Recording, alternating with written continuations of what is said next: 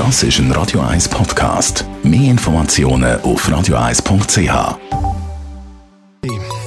Der Konsumententipp auf Radio 1 präsentiert von comparis.ch, einem führenden Schweizer Internetvergleichsdienst. comparis.ch Streitthema Sackgeld bei Kind über das wenn wir reden. Vielleicht gehen wir über die Diskussionen los nach der Herbstferien. Wann sollte man damit anfangen und wann werden damit aufhören?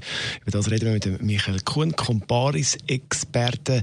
Wann ist Sackgeld sinnvoll? Sackgeld ist dann sinnvoll, wenn das Kind lernen mit Geld umgehen. Das heißt grundsätzlich immer. Wann soll man damit anfangen?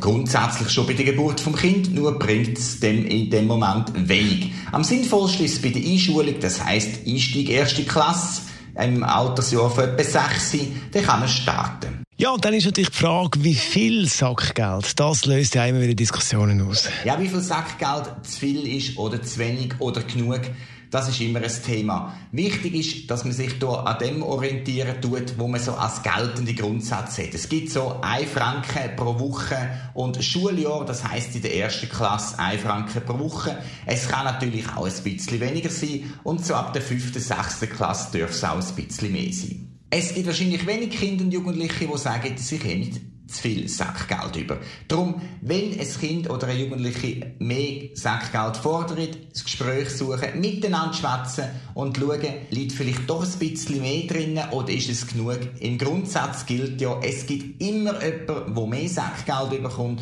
und meistens auch jemanden, der weniger bekommt. Ja, und dann geht es natürlich auch noch um die Frage, wann mit dem Sackgeld aufhören? Schluss mit Sackgeld ja, das gibt's eigentlich gar nicht, weil meistens ist es ein fließender Übergang zu einer Art Unterhaltszahlung, weil ein Kind zum Beispiel jugendlich geworden ist und studieren tut, dann tut man halt als statt Sackgeld zahlen Versicherungen und einen Wohnungsbeitrag finanzieren. Der Michael Kuhn, Comparis-Experte, ist das zum Thema Sackgeld. Radio 1 Das ist ein Radio 1 Podcast. Mehr Informationen auf radio1.ch.